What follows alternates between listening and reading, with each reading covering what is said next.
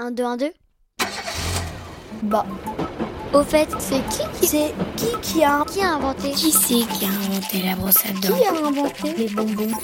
Qui a inventé l'Internet? Et la télévision? Qui a inventé la météo?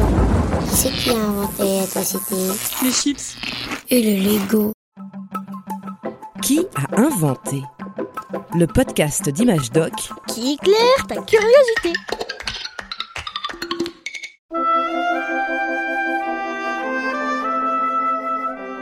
En cette fin de 19e siècle, Eugène Poubelle est un homme fier de sa longue barbe, la plus belle de Paris, c'est vrai, mais le préfet de la capitale française est encore plus fier de ce qu'il vient d'inventer.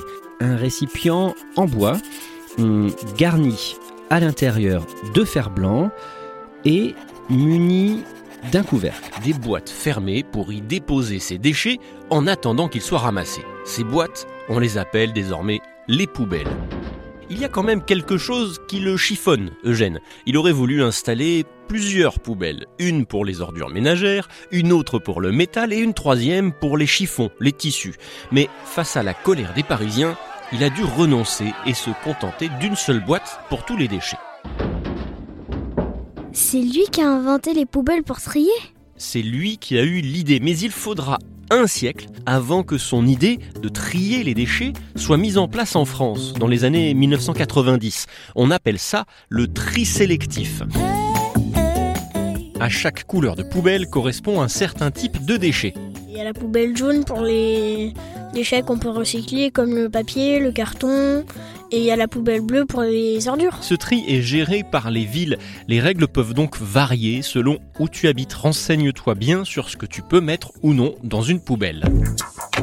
À quoi ça sert de trier? C'est pour recycler. Tout à fait, ça sert à recycler, à réutiliser un objet, la matière avec laquelle il est fabriqué, pour fabriquer de nouveaux objets. Ça évite d'avoir des déchets partout. Exactement, et ça évite d'épuiser les ressources de la planète. Tu imagines si on devait extraire du métal à chaque fois qu'on fabrique une fourchette, une pièce de monnaie ou un vélo? À l'époque du préfet poubelle, il y avait des chiffonniers, des gens qui ramassaient les objets usés. Ils étaient euh, 35 000 à Paris. Ils revendaient leurs objets ou même des déchets à des entreprises qui les recyclaient. Les os de lapin servaient à fabriquer de la colle et une boîte en métal pouvait être euh, réutilisée pour fabriquer des jouets. Pas bête du tout. Finalement, les humains recyclent depuis très longtemps. Mais ça a commencé quand le recyclage? À la préhistoire? Difficile à dire. Selon les chercheurs, les hommes et femmes des cavernes recyclaient certains restes de leurs repas, principalement des os, qui étaient transformés en, en aiguilles, en colliers. Mais difficile de parler véritablement de recyclage. Il y a 2000 ans, les Chinois faisaient bouillir du tissu en lin pour fabriquer du papier. Ça aussi, c'est du recyclage. Les humains ont aussi appris à faire fondre des objets en métal pour en fabriquer d'autres. En 1511, une immense statue réalisée par l'artiste italien Michel-Ange a été transformée en canon. Trois siècles plus tard, Napoléon a fait l'inverse, lui. L'empereur des Français a fait transformer des canons ennemis en une immense colonne que tu peux toujours voir à Paris. Elle s'appelle la colonne Vendôme. Mais qu'est-ce qui se passe après que les camions poubelles sont passés? Alors, prenons un exemple. Tu jettes un bocal en verre dans la poubelle spéciale pour le verre, sans son couvercle, évidemment.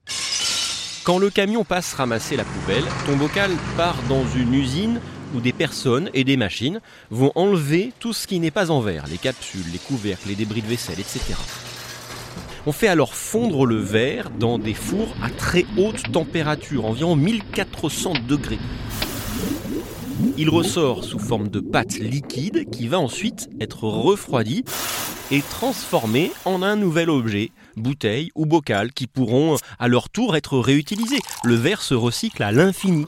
Attention, hein, ce n'est pas le cas pour d'autres matières, comme le plastique, qui ne se recycle qu'une, deux, voire trois fois.